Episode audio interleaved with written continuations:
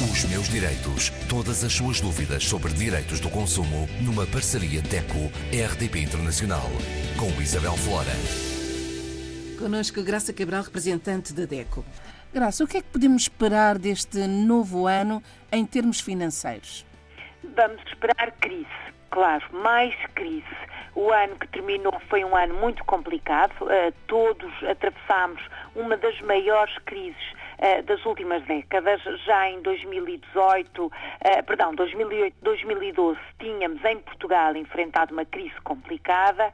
Uh, o ano 2022 foi ainda mais complicado, não só pelo cenário nacional, mas sobretudo pelo cenário mundial, marcado pelas pandemias, marcado pela guerra entre a Rússia e a Ucrânia. Portanto, digamos que foi uma crise a todos os níveis, inclusivamente de paz para este ano que agora começa, 2023, sabemos que a crise vai continuar, que os consumidores precisam de ter muita moderação nos seus atos de consumo e, sobretudo, na gestão das suas finanças pessoais. Ter a noção de que as dificuldades vão crescer é muito importante para que os consumidores comecem este ano não só com o pé direito, mas com os dois pés, equilibrando o seu orçamento familiar e equilibrando as finanças pessoais. Para tal, a literacia financeira é o ingrediente principal. E este é o primeiro alerta e, ao mesmo tempo, a primeira dica que a nossa associação quer deixar a todos os. A todos os consumidores. Em 2023, precisamos de recolher o máximo de informação e até formação sobre como usar o dinheiro e como gerir os créditos e as contas que temos para pagar. Para terem uma ideia, 2022 foi um ano marcado pela palavra juros, a palavra mais procurada e mais falada no mundo digital, por exemplo, nos motores de busca, ah, nas conversas digitais, nos blogs, nos influencers, foi juros.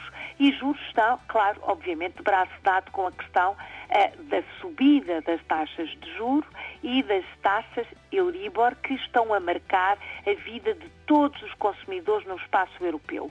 Por isso temos que perceber claramente o que é o spread, o que é renegociar o crédito à habitação, o que é fazer consolidação de crédito e, sobretudo, saber como fazer esticar o rendimento, porque os vencimentos, enfim, não se, não se prevê que cresçam por aí além, fazer render uh, o que ganhamos para continuar a cobrir, uh, mesmo que seja no limite, todas as despesas que as famílias têm. Isto só se consegue, este exercício, este equilíbrio um pouco no fio da navalha, só se consegue com literacia financeira.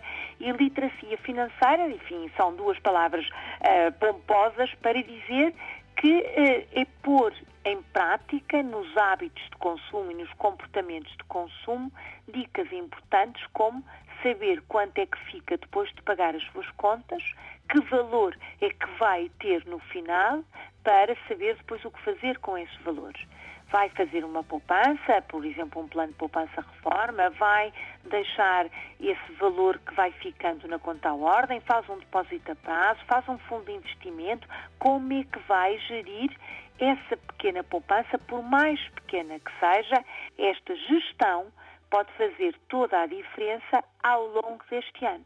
Pode ser esta pequena poupança, este milheiro que lhe permite, que lhe permitirá uh, enfrentar um imprevisto, enfrentar as sucessivas subidas das taxas de juros do crédito à habitação.